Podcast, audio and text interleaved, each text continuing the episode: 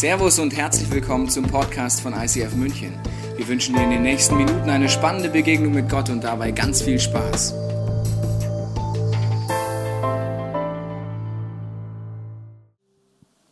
Wir kommen auf diese Erde, wie wir sie auch wieder verlassen werden. Nackt kommst du als Baby auf die Welt und eines Tages, wie in diesem wunderbaren Clip gesehen, wirst du diese Erde verlassen. Wenn du Glück hast, als alter Mann, als alte Frau. Es kann auch viel früher schon so weit sein, das weißt du bereits aus deinem Leben, ganz egal, wie jung oder alt du bist an diesem Tag heute. Und dazwischen passiert etwas in unserem Leben. Wir sind in einer Serie, sie heißt Im Flow. Wir wollen uns Prinzipien angucken, an denen man lernen kann, wie kann man eine lebendige Gottesbeziehung leben und wie kann man in dieser Periode zwischen Geburt und zwischen Tod ein Leben leben, das ich nicht nur aufblühe, sondern wo in meinem Herzen, in meinem Charakter die entscheidenden Dinge passieren können, die Gott für mich geplant hat. Wenn du heute sagst, ich glaube an Gott, dann glaubst du an ein Leben nach dem Tod. Dann sagst du auch, okay, die Zeit, die man hier hat, ist nur eine gewisse kurze Zeit im Vergleich zu dem, was mal passieren wird nach meinem Tod. Und wir werden uns heute wieder angucken, welches Ziel hat Gott in dieser Zeit und was hat das mit Ressourcen zu tun, die wir anhäufen, weniger oder mehr, je nachdem, was für ein Leben wir leben. Und wir wollen uns auch wieder angucken, warum Teilen, warum Geben eines der zentralsten Ideen Gottes ist für dich und für mich um diesen Weg dazwischen, zwischen Geburt und Tod, so zu verwenden, dass wir es nicht bereuen werden und dass wir aufblühen und die Menschen um uns herum. Thema Teilen, du hörst es an meiner Stimme vielleicht ein bisschen. Wir teilen gerne Bakterien in der jetzigen Jahreszeit. Ähm, so in der U-Bahn und so, da sind wir sehr großzügig, wenn wir niesen, wenn wir husten, wenn wir uns die Hand geben. Da sind wir einfach im Überfluss und geben gerne Bakterien weiter. Heute wollen wir nicht über Bakterien reden. Heute wollen wir wieder über Ressourcen reden, die zum Leben dienen und nicht Leben äh, einhängen, wie diese wunderbaren Bakterien. Es gibt über 2000 Bibelstellen, wenn du die letzten Wochen da warst, da geht es drum, wo Gott darüber redet, welche Prinzipien er dir und mir vorstellt. Und äh, ich möchte heute mit einer Bibelstelle einsteigen. Und wenn du sagst, äh, du bist Christ, dann kennst du vielleicht die Bibelstelle, hast dich vielleicht auch schon, wie ich, jahrelang darüber aufgeregt. Wenn du sagst, du hast mit Gott noch nichts zu tun, kannst du gleich einsteigen, dich mit aufregen, mit uns Christen, über diese Bibelstelle. Okay? Fangen wir an mit der ersten Bibelstelle. Äh, sie geht um Kain und Abel. Sie sind die Kinder von Adam und Eva, erste Seiten auf der, in der Bibel. 1. Mose 1, 2b. Dort heißt es, Abel wurde ein Hirte, Kain ein Bauer, das sind zwei Brüder. Die beiden wuchsen heran. Zur Zeit der Ernte opferte Kain dem Herrn von dem Ertrag seines Feldes. Abel schlachtete eines von den ersten Lämmern seiner Herde und brachte die besten Fleischstücke dem Herrn als Opfer dar. Abels Opfer nahm der Herr an, das von Kain aber nicht. Darüber wurde Kain zornig und starrte mit finsterer Miene vor sich hin. Mann, den kann man verstehen, oder? Wer versteht ihn? Ja, Mensch Gott, was soll das denn? Ich meine, beide bringen, äh, spenden hier etwas von ihrem Ertrag. Es war ein Bauer, sozusagen jemand, der Vieh, äh, sozusagen mit, von Viehmanagement äh, lebte und der andere von Fruchtmanagement. Das heißt, der eine hat äh, Bäume und so weiter, Pflanzen, Früchte angebaut, der andere hat dafür gesorgt, dass die Vieh, das Vieh möglichst fruchtbar war und sich vermehrt hat. Und beide bringen als Dank zu Gott ein Opfer, eine Spende dar und jetzt heißt es, die eine nimmt Gott an und die andere nicht. Was ist das denn? Ha? Also das sind Momente, da denken sich Gott, ich wusste es, dich versteht man ja eh nicht. Ha? Das ist eh ungerecht alles. Ich gebe dir einen Tipp, wenn ich eine Bibelstelle lese wie die, wo ich Gott nicht verstehe, wo meine erste Emotion ist, Emotion, fange ich an, erstens darüber nachzudenken, gibt es Hinweise in dem Text, gibt es einen Unterschied zwischen den Brüdern und was ist der Unterschied, weil dann will ich ihn rausfinden, ehrlich gesagt.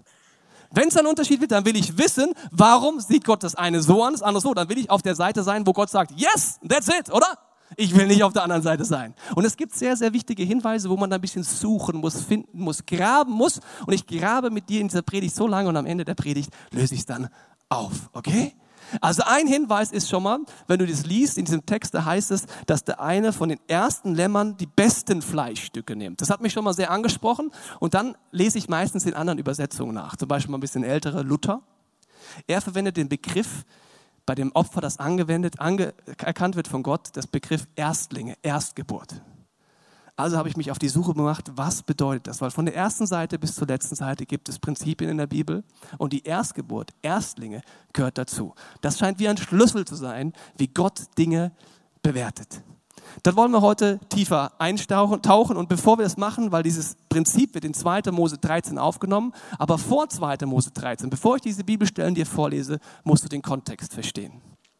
In 2. Mose 12, das zweite Buch der Bibel, Kapitel 12, beschreibt Gott, dass er sein Volk die Menschen, die an ihn glauben, aus Ägypten rausführt.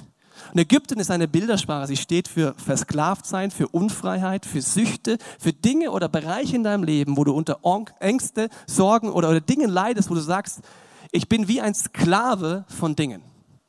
Und ich bin einfach nicht frei. Und Gott redet davon, dass er sein Volk aus dieser Sklaverei rausführen möchte in die Wüste. Die Wüste ist aber nie das Ziel gewesen, wo Gott die hinführen wollte, sondern ins verheißene Land. Das verheißene Land stand dafür, dass sein Volk, dass die Menschen, die an ihn glauben, Verantwortung übernehmen, Management und Verwalterschaft übernehmen, Dinge vermehren und zum Leben hin, dass es zum Leben dient, wie sie die Finanzen und die Ressourcen einsetzen. Also sie kommen aus Ägypten und dann kommt dieses Prinzip der Erstlinge. Bevor ich tiefer eintauche, möchte ich an diesem Punkt einen jungen Mann hier vorne begrüßen, mit dem ich heute mehrmals über Themen reden möchte. Begrüßt mit mir den Thorsten Drexler hier auf dieser Bühne. Thorsten, nimm Platz. Tobi, danke. Ich habe darüber geredet, äh, der Startpunkt ist Ägypten. Ja, das Volk Israel kommt aus Ägypten. Wo kommst du eigentlich her? Ich komme aus dem wunderschönen Eisingen, ja, ein traumhaftes Dorf, 4500 Einwohner in der Nähe von Pforzheim, auch genannt Nabel der Welt. ja, habe ich schon von gehört. Danke. Okay, von diesem Nabel der Welt. Äh, du kommst da aus einer kleinen äh, Gemeinde. Äh, wie war die Kultur, der Lebensstil so in dieser Gemeinde? Wie kann ich mir das vorstellen? Ja, es ist eine kleine Gemeinde, ähm, eine evangelische Kirchengemeinde, also ganz klassisch. Ähm, circa wie gesagt, so 300, 400 Leute kommen da in den Gottesdienst, also von dem her eine große Gemeinde, ähm, traditionell geprägt, aber mit einer sehr offenen Kultur und einer sehr großzügigen Kultur, die man dort eigentlich täglich den Menschen auch abspürt. Kannst du mal ein Beispiel machen? Klar. Jetzt hätte ich nicht gedacht, dass die Frage kommt. Ähm, ein typisches Beispiel ähm, war, ich äh, bin dort in Posaunenchor gegangen weil das musste man so. Ich war der Sohn des Pfarrers, ja, und deswegen musste man in Posaunenchor gehen. Du spielst Posaune? Ähm, es war Tenorhorn, aber ich spiele es nicht mehr. Das ist so dieses nicht Trompete und nicht Posaune. Ich habe gelernt, das wäre das Einfachste, deswegen habe ich das Das genommen. mittendrin, okay. Genau. Mhm. Ähm, genau, also ich spielte da Tenorhorn im Posaunenchor und das Gute am Posaunenchor war, er war freitags, ich war so 16, meine Kumpels waren teilweise älter, die waren eher so 18, 19, das heißt, die hatten schon Auto, ich noch nicht. Und wir sind dann gemeinsam die Diskos losgezogen, äh, meistens mein Freund Markus mitgegangen, also der hatte schon ein Auto, wie gesagt, war schon 18, konnte also fahren. Ähm, konnte eigentlich auch gut fahren, aber wie es halt so ist mit 18, 19, war es manchmal ein bisschen unvernünftig, ähm, was dazu geführt hatte bei ihm. Er hat zwei Autos, glaube ich, geschrottet in der Zeit, so in den ersten ein, zwei Jahren. Ähm, kann ja mal passieren. Ähm, er hatte mal wieder sein zweites Auto also geschrottet und deswegen saßen wir dann freitagsabends da und konnten nicht weg, also konnten nicht in die Diskos, weil wir hatten ja kein Auto. Und dann kam einer aus dem Posaunenchor vorbei, aus der Gemeinde, junger Unternehmer, der Hans-Jürgen, und guckt uns so an, meinte, hey Jungs, was macht ihr da? Ihr seid doch normal um die Uhrzeit immer schon weg. Und äh, wir haben gesagt, ja, geht nicht, Auto kaputt. Und dann guckte er uns kurz an und dann meinte er, hey Jungs, ich gehe jetzt nach Hause, ihr wisst ja, wo ich wohne und vorne im Blumenbeet, da ist immer ein Schlüssel drin von meinem Auto, könnt ihr mitnehmen, geht in die Disco, morgen um 6 Uhr soll es halt wieder da sein, weil dann gehe ich zur Arbeit. Ähm, und das ist natürlich sehr, sehr großzügig gewesen, vor allem wenn man bedenkt, er hat einen S4 und wie gesagt, ähm, wir waren noch sehr jung. Und wenn man wusste, wie Markus Auto fährt, doppelt, würde ich sagen. Also ja, genau.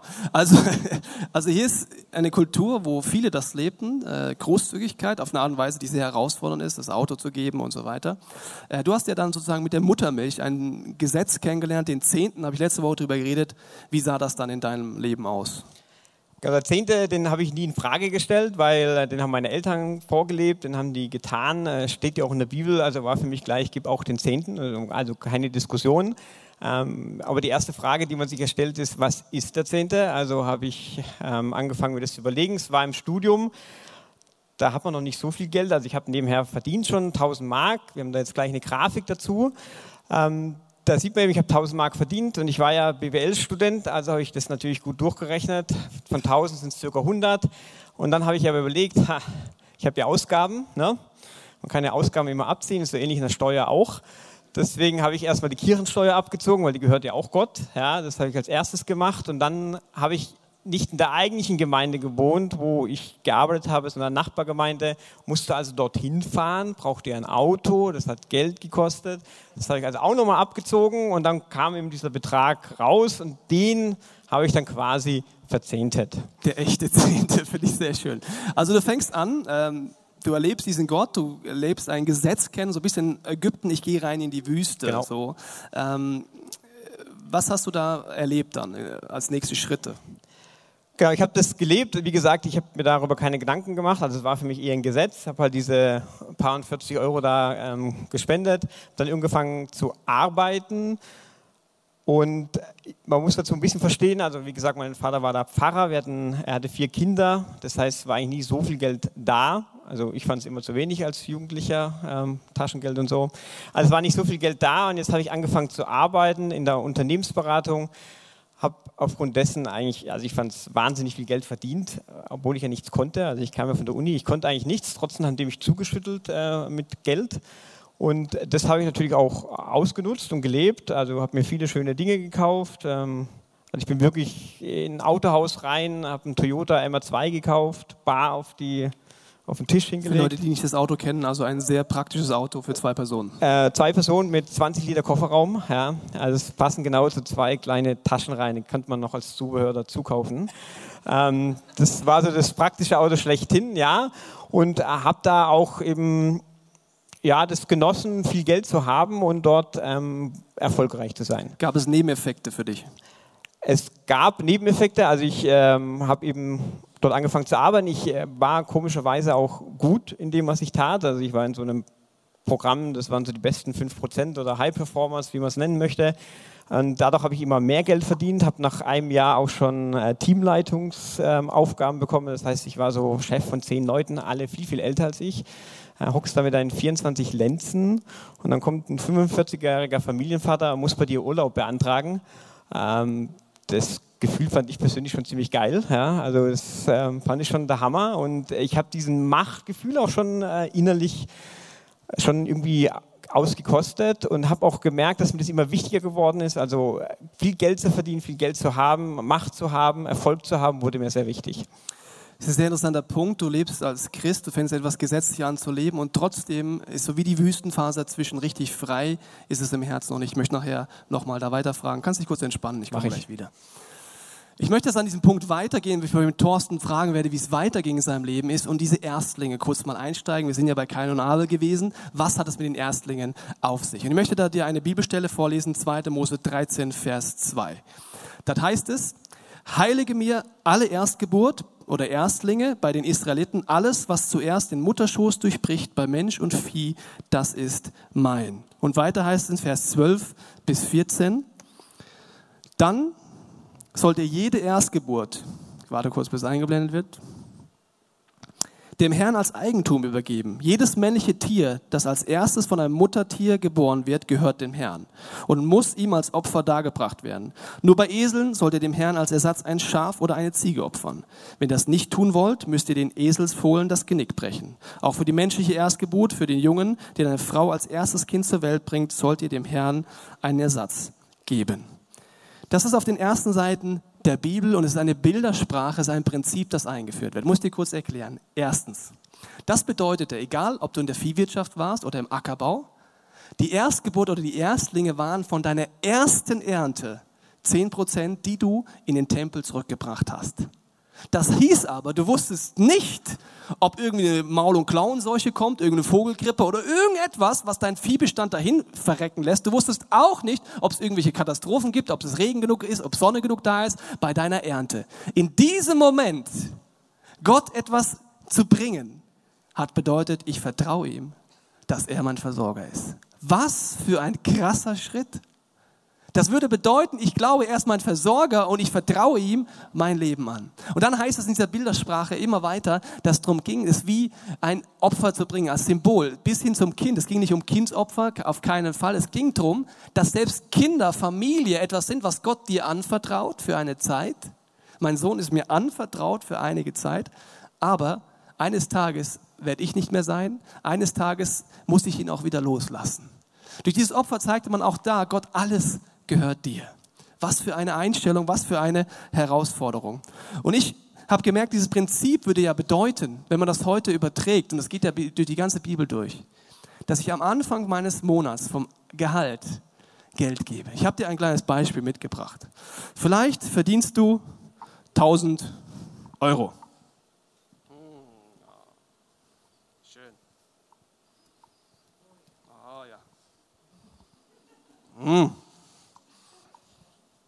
So. Die Erstlinge würde bedeuten, welcher dieser Scheine ist jetzt das Erst, der Erstling? Der erste. Das wären die ersten 10 Prozent am Anfang vom Monat von diesen 1100 nehmen und nicht schauen, was ist am Ende vom Monat übrig. Reicht's? Äh, wenn ich irgendwas noch übrig habe, dann kann ich von dem, was übrig ist, eventuell auch mal drüber nachdenken, ob ich so sozial wäre, auch nochmal für Gottes Ideen was zu investieren. Nein, am Anfang vom Monat. Dieser Schritt ist extrem herausfordernd, weil es würde bedeuten, ich kenne Gott in seinem Wesen. Er lässt mich nicht zu kurz kommen. Er segnet mich. Ich will, dass alles ihm gehört. Und durch diesen Schritt entschied man sich von der ersten Seite der Bibel an, dass alles in Gottes Hand gehört. Alles, was danach kommt, alle Ernte, die noch kommen wird oder die auch nicht kommen wird. Das Prinzip ging weiter. Die erste Stadt, die das Volk Israel einnahm, war Jericho. Die erste Stadt, die sie einnahm, sagte Gott, alles, alle Ressourcen, alle Finanzen, alles Gold gehört mir. Bringt es in meinen Tempel. Wussten sie zu dem Zeitpunkt, ob sie noch weitere Städte erobern werden? Nein. Das hieß, zum ersten Mal erobern sie eine Stadt. Dann denken sie sich, wow, endlich mal kommt Kohle rein. Und das alles komplett geben. Kannst mal nachlesen zu Hause in Josua. Gott scheint da nicht ganz so easy zu sein, als einer der Jungs auf eine andere Idee kommt. Und dann kommt Jesus. Und Jesus, die Bibel redet im zweiten Teil darüber, dass Jesus der Erstling, die Erstgeburt Gottes ist. Gott gibt seinen Sohn dafür, dass du eine lebendige Gottesbeziehung aufbauen kannst. Dass alles, was danach kommt, einfach gesegnet ist. Und dieses Wort in diesem Erstling heißt es immer geheiligt, abgesondert und loslassen. Ich werde nachher nochmal darauf eingehen, warum das sehr entscheidend ist. Aber Erstlinge zu leben, war eine sehr, sehr krasse Herausforderung. Ich möchte an diesem Punkt mit dir, Thorsten, weiterreden. Wir sind ja an dem Punkt jetzt angelangt, du hast den Zehnten in dem Sinne gesetzlich mal komplett durchgerechnet. Du mhm. merkst, in deinem Herzen allerdings ist noch nicht wirklich Freiheit angekommen. Wie ging es denn weiter in deinem Herzen? Du kriegst mehr Macht, mehr Geld. Ähm, ja, mein Herz ähm, ging dann erstmal in die Richtung, dass ich natürlich äh, mich sehr stark daran äh, fokussiert habe, also sehr stark an Geld, sehr stark an Macht. Ähm, das hat sicherlich auch meinen Charakter verändert, ohne dass ich das gemerkt habe. Also gegenüber Freunden, äh, ich, schätze im Nachgang, dass ich dann teilweise sehr, sehr arrogant war zu denen, weil die haben natürlich alle nicht so viel verdient wie ich, weil ich sehr schnell Karriere gemacht habe. Und es gipfelte dann eigentlich darin, dass irgendwann mir wirklich Freunde äh, die Freundschaft gekündigt haben. Also wirklich von jetzt auf nachher haben mir die eiskalt richtig hart die Freundschaft gekündigt. Und ich konnte erstmal gar nichts damit anfangen, weil für mich kam das völlig überraschend. Ich habe gar nicht damit gerechnet und ich war wie vom Kopf gestoßen. Und es hat mich sehr tief getroffen. Also wenn dir Freund die Freundschaft kündigt, das äh, habe ich noch nie erlebt. Das war ein Horror damals. Wie bist du damit umgegangen, mit diesem Rückschlag oder diesem Tiefschlag? Ähm, ich habe mich erst versucht zu trösten ähm, äh, mit meinem Auto. Das hat aber nicht so richtig geklappt. Äh, war zwar schön anzuschauen, aber es tröstet nicht. Ähm, und habe mich dann äh, schon daran erinnert, natürlich, äh, wo hängt mein Trost? Und es gibt ja diesen biblischen oder christlichen Spruch oft, man kann ans Kreuz kommen. Es war ich ja der Sohn des äh, Pastors, das heißt, ich habe mir den Schlüssel von der Kirche genommen, bin reinmarschiert und habe mich wirklich auf den Altar geworfen vor Gott und habe gesagt, Gott, hier stimmt was nicht und, und irgendwas geht hier völlig schief in meinem Leben und, und du musst mir helfen. Und ähm, dann war es auch in dem Moment, dass auf einmal viele Dinge bei mir klar geworden sind oder dass Gott mir klar gezeigt hat, Thorsten, dein Herz hängt völlig falsch. Du bist überheblich geworden, du suchst dein, deine ähm, Befriedigung für dein Leben an Dingen, die mir nicht wichtig sind. Und daran sollte ich jetzt dringend arbeiten. Das ist genau diese Phase, wo ich ihn meinte, man ist nicht mehr in Ägypten, man ist auch nicht im verheißenen Land, man ist irgendwo dazwischen und im Herzen passieren immer noch riesige äh, Dinge. Äh, welche Konsequenzen hast du gezogen aus diesen Impulsen, die du da vor diesem Kreuz wirklich buchstäblich liegend äh, entdeckt hast? Ja, zum ersten Mal habe ich äh, gemerkt, dass Geld tatsächlich ein zu wichtiger Faktor in meinem Leben ist. Und ich habe angefangen, einfach viele Predigten über Verwalterschaft, über Geld, über Umgang damit äh, zu hören und, und zu lesen, mehr zu hören. Bin in Urlaub gegangen auf äh, Fuerteventura, habe den iPod äh, vollgepackt. Damals war das noch nicht so einfach mit online. Ja. Ähm, habe also ein iPod vollgepackt, habe mir wirklich Massen von Predigten dazu angehört, ganze Bibelarbeiten, alles zum Thema Verwalterschaft und Geld und ähm, habe dann gemerkt, okay, dieser Zehnter, den ich da irgendwie ausgerechnet habe, das ist Quatsch. Entweder ich mache es vom Herzen oder ich mache es gar nicht. Und bin vor allem gestoßen auf dieses Thema, prüfe mich daran, dass Gott hier sagt, prüfe mich. Und ich habe gesagt, okay, ich möchte hier lernen, ich möchte hier Schritte gehen. Ich habe ein Konto eröffnet und habe dort meinen Zehnten, meinen diesmal richtigen Zehnten, erstmal hingeworfen auf dieses Konto und habe gesagt, okay, jetzt möchte ich wirklich lernen und ich möchte auch, dass meine Beziehung zu Gott hier erneuert wird und Gott mir wirklich zeigt, was ich mit diesem Geld machen soll. Also wirklich konkret in mein Leben spricht. Das war meine Erwartung. Welche Effekte hatte das, dass du sagst, Gott, du darfst mir jetzt Dinge zeigen, wo wir Dinge investieren? Ähm, also erstmal am Anfang hatte es erst keine. Ja, also es ging eine ganze Weile, das Konto wurde immer voller. Ähm, und dann fing es aber wirklich an, dass Gott konkret in mein Leben reingeredet hat. Also wir waren zum Beispiel auf einer Missionsreise in Indonesien, haben dort Gemeinden besucht, äh, was teilweise ein bisschen langweilig war, weil man ist immer in, diesen Gott, in diese Kirche rein, haben die alles erzählt, was die alles Tolles machen. Indonesien ist sehr förmlich. Ähm, und dann saß ich mal wieder in so einer Kirche drin und die haben wieder geredet da vorne und es kam immer wieder so ein Gedanken in mein Herz hinein, der hieß 500. Ich habe gedacht, was 500? Äh, 500 Leute sind hier nicht, äh, ich sehe hier nichts von 500, aber das war wie, als wenn Gott zu mir spricht, 500. Und dann reden die da vorne weiter und sagen, ja, ähm, sie müssten ihr Dach ausbessern, weil das wäre kaputt und dafür haben sie jetzt Asbestplatten gekauft. Ich habe keine Ahnung vom Bau, also wirklich gar nicht, aber eins habe ich, glaube ich, gelernt, Asbest ist nicht so gesund. Nicht so schlau, ne? Nein, nicht ganz. Und äh, habe gedacht, okay, irgendwas stimmt hier nicht. Und dann gedacht, ich frage mal nach, warum sie Asbestplatten nehmen. Vielleicht haben die noch weniger Ahnung vom Bau als ich. Und äh, die Antwort war halt, ähm, nee, also es ist relativ einfach. Sie nehmen Asbestplatten, weil Holz ist zu teuer. Und eigentlich wusste ich in dem schon, in dem Moment sofort, was diese 500 heißen. Ich habe nachgefragt, was kostet denn mehr, wenn ihr jetzt Holz nimmt? Und klar war die Antwort, die sagen 500, 500 Euro. Und ich habe gemeint, das ist ja abgefahren. Also Gott spricht wirklich so direkt in mein Leben rein und, und beweist noch im gleichen Moment. Ich wusste, es ist äh, von Gott und ich darf die 500 einfach mal dahin geben. Ein Abenteuer beginnt, Gott fängt an, im Dialog mit dir zu sein. Ich werde gleich dich weiterfragen, Gibt es noch weitere Schritte, die man da gehen kann? Bin gespannt, Thorsten. Vorher möchte ich noch mal kurz darauf eingehen, auf diese Erstlinge, auf dieses Prinzip. Und ich möchte mit euch über etwas reden, das äh, in der Bibel immer wieder, wenn es um die 10%, um die Erstlinge geht, um ein interessantes Vokabular geht. Ich lese dir das mal vor. Es steht zum Beispiel in 2. Mose 23, Vers 19a. Da heißt es, die erstgeernteten Früchte eurer Felder sollt ihr zum Haus des Herrn eures Gottes bringen. In äh, Malachi habe ich euch letzte Woche vorgestellt, der heißt, bringt den Zehnten im vollen Umfang in meinen Tempel, damit genug Nahrung da ist. Oder in 2. Chronik 31, kannst du mal zu Hause nachlesen, da heißt es immer wieder, bringen. Ich möchte kurz den Unterschied zwischen bringen und spenden erklären. Bringen und Spenden sind zwei sehr, sehr unterschiedliche Sachen. Ich mache es dir am Beispiel von, du leihst dir ein Auto aus. Und bringen und spenden wäre das eine, wenn du sagen würdest, ja, äh, ist ja logisch, ich bring, Moment so, ich bring das Auto wieder zurück nach einer Woche. Warum? Ich habe das Auto geliehen, es gehört gar nicht mir, ich habe es genossen, jetzt bringe ich es zurück.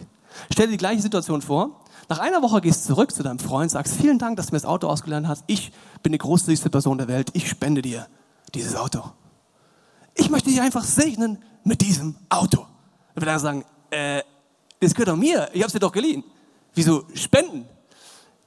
Der Gedanke zwischen bringen und spenden ist etwas komplett anders. Warum bringt man den Zehnten in, und die Erstlinge in das Haus Gottes? Dahinter ist eine Einstellung, die ist so dermaßen tief. Alles, was ich bin, alles, was ich habe, gehört Gott.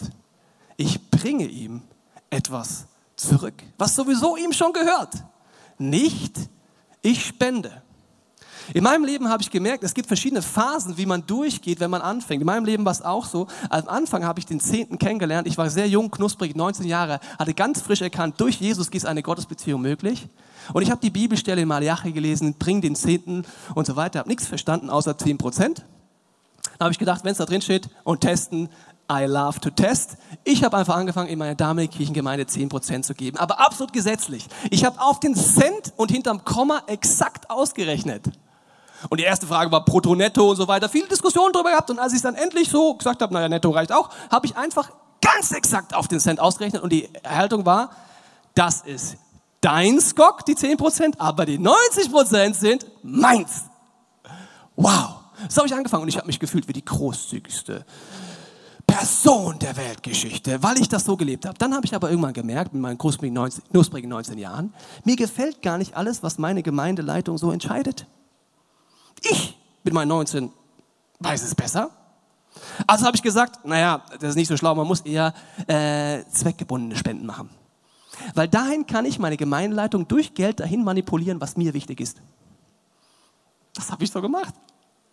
Wenn ich der Meinung war, das war wichtig, habe ich es einfach gemacht. Und es war immer noch ein Krampf und ich war in der Wüste. Ich habe keine Freiheit im Herzen gehabt. Ich habe keine Freiheit von Sorgen und Ängsten gehabt. Ich habe Gottes Wesen noch nicht mehr richtig gekannt. Aber ich habe erlebt, Gott hat mich trotzdem gesegnet. Gott fängt es an zu segnen und wir fangen immer in der Wüste an, liebe Freunde. Egal in welchem Lebensbereich. Du fängst in der Wüste gesetzlich an und Gott segnet schon.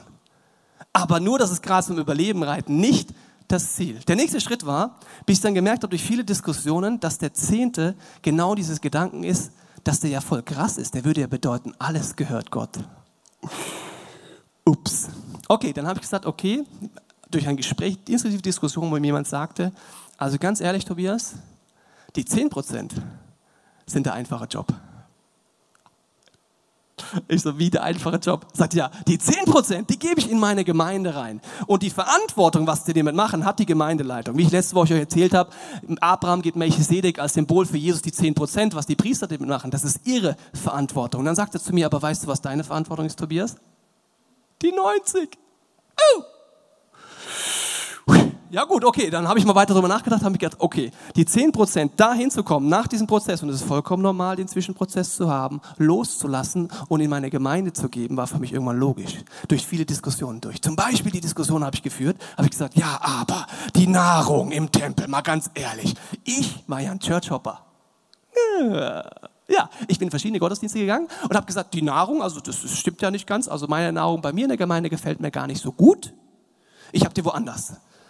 Dann jemand mal den Gedanken gesagt, ja, das ist die gleiche Logik, wenn du sagst, der Kühlschrank zu Hause ist nicht voll genug, genug Nahrung ist nicht da und deswegen gebe ich das Geld lieber dem Nachbarn. Was für eine Lösung, Tobias. Habe ich gemerkt, ja, okay, auch nicht ganz logisch und merkte ich, es geht darum, loszulassen. Dann auf diesem Weg als knuspriger 19-Jähriger und ein bisschen älter habe ich dann Leute kennengelernt, die mir erzählt haben, ja, Tobias, du bist noch jung. Aber ich bin verletzt von Kirche. Ich habe Kirchen erlebt, die sind mit 10% auf eine Art umgegangen, das war nicht gut. Und ich gebe dir immer den Tipp, schau dir, wie deine Kirche mit Geld umgeht an, weil Jesus sagt, wenn du im Kleinen, also im Umgang mit Geld, nicht treu bist, wird er dir keine wahre Autorität über Menschen geben. In Klammern, das ist in unserem persönlichen Leben aber leider auch so. Dann habe ich mir diese Personen angeguckt, die mir erzählt haben, dass sie verletzt sind. Ich habe es auch verstanden, was ein Vertrauensmissbrauch war. Aber als ich ihr Leben angeguckt habe, habe ich gemerkt, sie waren gesegnet. Weil sie die Prinzipien lebten, erlebten sie ein Leben, das unterm Strich, unabhängig von dem, was diese alte Gemeinde gemacht hat, aufgeblüht ist. Mit Ressourcen.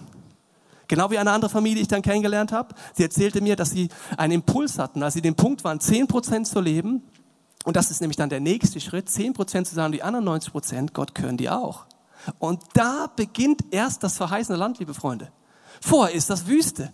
Da beginnt, jetzt seid ihr dran, liebe Freunde, Verwalterschaft, Management, vermehren, einsetzen, überlegen. Das Abenteuer beginnt erst da. Gott wollte sein Volk nicht in der Wüste lassen. Warum musste er viele extra Runden gehen? Weil sie ihm nicht vertrauten. Warum mussten sie 40 Jahre im Kreis drehen? Weil sie sagten, ja Gott, also deine Ideen sind so bescheuert. Er wollte sie schon immer dorthin führen. Und diese Familie lebte das und hatte Impulse umgesetzt, dass sie gesagt hat, Gott, du darfst mir darüber hinaus zeigen, wo wir investieren. Und sie hatten einem christlichen Freund viel Geld geliehen. Und sie erzählten mir dann sehr verletzt, dass dieser Freund das Geld verzockt hatte. Und es waren viele, viele tausend Euro. Und es war eine tiefe Verletzung da. Kann ich Gott vertrauen und so weiter? Sagte ich zu ihnen, ich schaue es euer Leben an, nur von außen. Ich bin jung, ich bin naiv, aber das eine ist, was der mit euren 30.000 gemacht hat. Das andere ist, eure Treue sehe ich gesegnet in eurem Leben. Gott hat euch wunderbar versorgt, egal ob der andere treu war oder nicht. Diese Schritte durchzugehen, waren für mich eines der größten Schritte, zu sagen, irgendwann die Erstlinge, 10% am Anfang vom Monat, loslassen, geheiligt. Ich fasse sie nicht an, ich bestimme nicht darüber, ich gebe sie in meine Ortsgemeinde, dass dort Nahrung ist. Und die anderes Geld investiere ich in Projekte, in irgendwelche Bewegungen, in irgendein prophetisches Werk, keine Ahnung, wo du es hin investierst und mit Gott das durchsprichst. Das sind Momente, die fordern dich raus. Wenn du im Ägypten lebst, ist die Herausforderung überhaupt zu sagen, Jesus kannst du befreien. Aber es ist gut möglich, dass du heute ein Christ bist und in der Wüste lebst. Mit Gesetzen. Du erlebst Versorgungs-, Überlebenswunder, aber im verheißenen Land bist du auch noch nicht. Es ist ein Prozess, es ist ein Weg und ich glaube, dass Gott mit uns dorthin kommen will, dass wir ihm vertrauen und seinen Charakter immer besser kennenlernen. An der Stelle möchte ich zurück zu dir kommen, Thorsten. Thorsten, du bist an dem Punkt gewesen, 10% auf ein Konto, in Dialog mit Gott Entscheidungen zu treffen. Wie ging es für dich weiter? Ähm, ja, der nächste Schritt äh, war dann für mich, weil wie gesagt, ich habe auch noch Kirchensteuer bezahlt, ähm, dass ich ähm, jetzt, wenn ich zum Beispiel jetzt hier bin in einer freien Kirche, also ich gebe meinen Zehnten ganz normal an die Kirche ab, ähm, sagt, darüber kümmere ich mich auch nicht, das geht jeden Monat einfach weg, aber es gibt darüber hinaus einfach Themen, wo ich sage, eigentlich bin ich überaus reich gesegnet, ich habe Überfluss und der gehört Gott. Und wenn er mir was zeigt oder mir in mein Herz hineinlegt, dann bin ich bereit, da auch noch äh, Schritte weiter zu gehen oder weiter Geld zu investieren, zu spenden, herzuschenken, wie immer man es möchte. Der Weg von, äh, wie heißt das Dorf nochmal, wo du herkommst? Eisingen. Eisingen. Eisingen, äh, 10% ausrechnen mit allen Abzügen zu, ich gebe 10% in meine Kirchengemeinde, drüber hinaus die Kirchensteuer, drüber hinaus auch noch in andere äh, Dinge, ist ja ein, ein Weg. Welches Grundprinzip beschäftigt dich da? Weil du sagst, aus dem Überfluss geben. Dann kann ja jemand sagen, ich habe keinen Überfluss.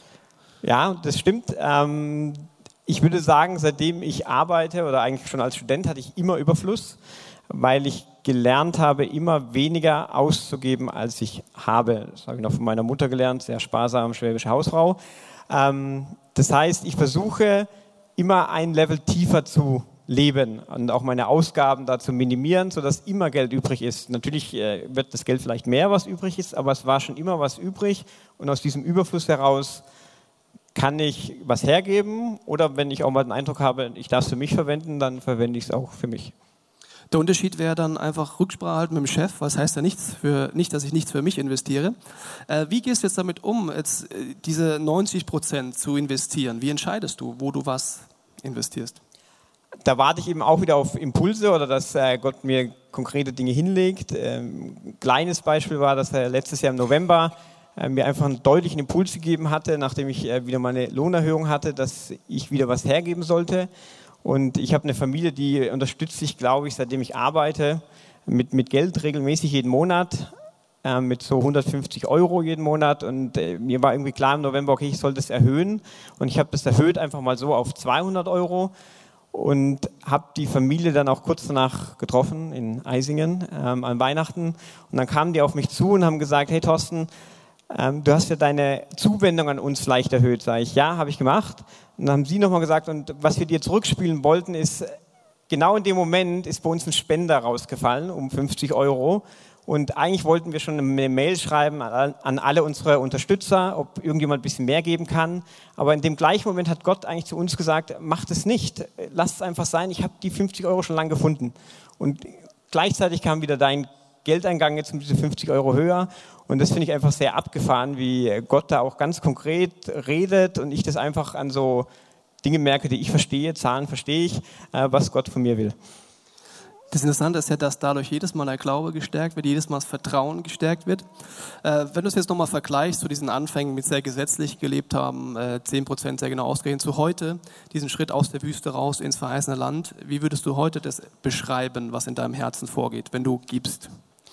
Ähm, also heute macht es Spaß zu geben, früher nicht. also ähm, es macht mir wirklich Spaß, wenn ich plötzlich wieder merke, ich habe echt was übrig und ich kann das irgendjemand hergeben. Äh, dann erfüllt mich tiefste Freude, weil ich finde es total abgefahren, wenn man da Möglichkeiten hat, jemand zu beschenken und dann vor allem das Feedback zu bekommen von dem Beschenkten, bei dem manchmal Dinge sich auftun, die seinen Glauben äh, vergrößern und 50 Euro im Monat ist bei mir echt nicht schlimm und bei denen war das eine wahnsinnige Gebetserhörung äh, von Gott, eine wahnsinnige Zusage. Vielen Dank, Thorsten, dass du erzählt hast. Ich finde es immer motivierend, mich mit dir zu unterhalten, zu sehen, dass man immer noch weiter Schritte geht. Man ist nicht einmal im verheißenen Land und das war's, sondern das Abenteuer hört nie auf. Vielen Dank, Thorsten, für alles Erzählen. Gerne.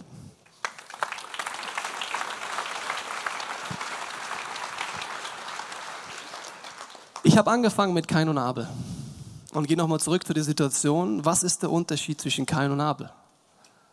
Der eine sagt, von denen, was am Ende übrig habe, ich gebe ein paar von meinen Früchten. Der andere sagt von meinen Erstlingen, mit dem ganzen Gedanken dahinter, die ich dir heute jetzt erklärt habe. Dahinter steht die Entscheidung, Gott, ich vertraue dir, du bist das Wichtigste. Es geht mir nicht um meine Ideen in meinem Leben, sondern dass alles, was ich bin, alles, was ich habe, dir gehört. Und nicht nur dem Erstling-Gedanken, die ersten 10 Prozent, sondern alles. Merkst du, dass wenn Gott in das Herz von Kain und Abel guckt, extreme Unterschiede findet? Und das hat nichts damit zu tun, ob du spendest, sondern einfach, was in deinem Herzen ist. Merkst du, dass es ein Weg ist, den man geht? Aus Ägypten, durch die Wüste, hin ins verheißene Land. Und ich glaube, wir alle stehen heute an einem anderen Punkt. Aber ich glaube, dass Gott dich einlädt. Entweder zum allerersten Mal zu sagen, Jesus, ich weiß nicht, wie man diese Gottesbeziehung aufbaut, aber zeig mir, ob du der Zugang bist, um grundsätzlich in diesen Prozess einzusteigen, in vielen Lebensbereichen aus Ägypten rauszukommen. Und diese Prinzipien, diese Flow-Serie kannst du auf alles übertragen, auf jeden Lebensbereich. Und bei Finanzen nur, da wird es wirklich echt. Ich glaube, die einen werden heute merken, für mich ist mal ein Schritt, in die Wüste zu wagen und vielleicht einfach mal einen Schritt zu gehen. Andere werden merken, wenn ich tief reinhöre, sind da vielleicht Verletzungen, Sorgen und Ängste. Ich lebe vielleicht schon irgendeine Form von Zehnter, aber dort angelangt, wo ich spüre, dass Gott mich haben will, bin ich noch nicht. Vielleicht sagst du auch, okay, ich lebe das schon, dass durch die 10% alles Gott gehört. Dann frag doch mal Gott, welches nächste Abenteuer er für dich hat. Weil ich merke, es hört nie auf. Seit 14 Jahren lebe ich mit diesem Gott und er hat immer noch mehr parat. Ich glaube, Gott möchte uns in Freiheit führen.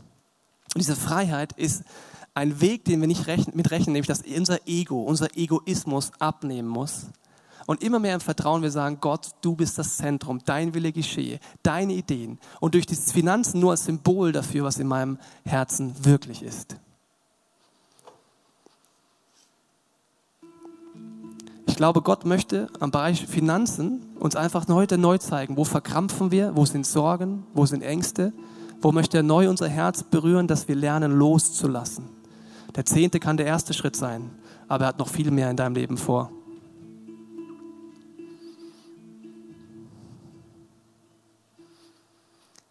Ich möchte dich einladen, wenn die Band jetzt gesungene Gebete spielt, dass die Plattform nutzt, ehrlich zu werden.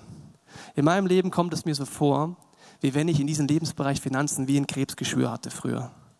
So viel Sorgen, so viel Ängste geistlich und seelisch gesehen. Und als hätte ich Ansätze angefangen zu entdecken und auszupacken mit den Erstlingen, mit den 10 Prozent, mit der Verwalterschaft, die dich heilt. Es gibt viele Diskussionen, wenn man das Thema hört, aber ich lade dich ein, probier Dinge aus. Vielleicht probierst du aus, dass du sagst, Gott, ich will jetzt einfach mal einen Schritt. Deswegen haben wir zum Beispiel die 10 für 3 Challenge eingeführt. Das ist der Gedanke, dass du einfach mal ausprobierst, für drei Monate dieses Prinzip zu leben und schaust, was machst mit deinem Herz. Wenn du über die Online-Plattform dich anmeldest, kannst du alles, was du für diese drei Monate spendest, nach drei Monaten eins zu eins zurückbekommen. Warum machen wir das? Weil wir glauben, dass Gott an deinem Herzen anfängt zu arbeiten. Das heißt nicht, dass du danach fünf Millionen auf dem Konto hast. Vielleicht. Aber das Entscheidende wird sein, was passiert hier drin. Und das wirst du, ich kenne keinen, der das angefangen hat, der nicht erlebt, Gott arbeitet hier drin. Vielleicht ist es auch dran, heute einfach zu sagen, ich kehre um zu Gott und sage, Gott, es tut mir leid, wenn ich mein Herz gucke, da gibt es so viel Ägypten noch, befreie mich. Ich möchte es für beten für die nächsten Minuten und dich einladen, diese gesungenen Gebete wie als Plattform zu nutzen, um mit Gott zu diskutieren. Und wenn das wirklich stimmt, was ich dir gesagt habe, es gibt eine Möglichkeit, dieses Krebsgeschwür der Sorgen, der Ängste, der Verkrampfung zu lösen. Und es hat mit diesen Prinzipien zu tun. Dann fang an, Dinge auszuprobieren. Vater, ich danke dir, dass du uns einlädst mit offenen Armen. Ich danke dir, dass du heute sagst, komm zu mir. Ich danke dir, dass du Leute heute rufst zum allerersten Mal, die dich noch nicht kennen, dass du heute an den Herzen klopfst, sagst, vertrau mir, du verstehst vieles nicht, aber ich bin der Gott, der unlimitierte Ressourcen hat. Ich habe Veränderungskraft, ich kann Totes lebendig machen, ich kann dich aus deinem Ägypten rausholen.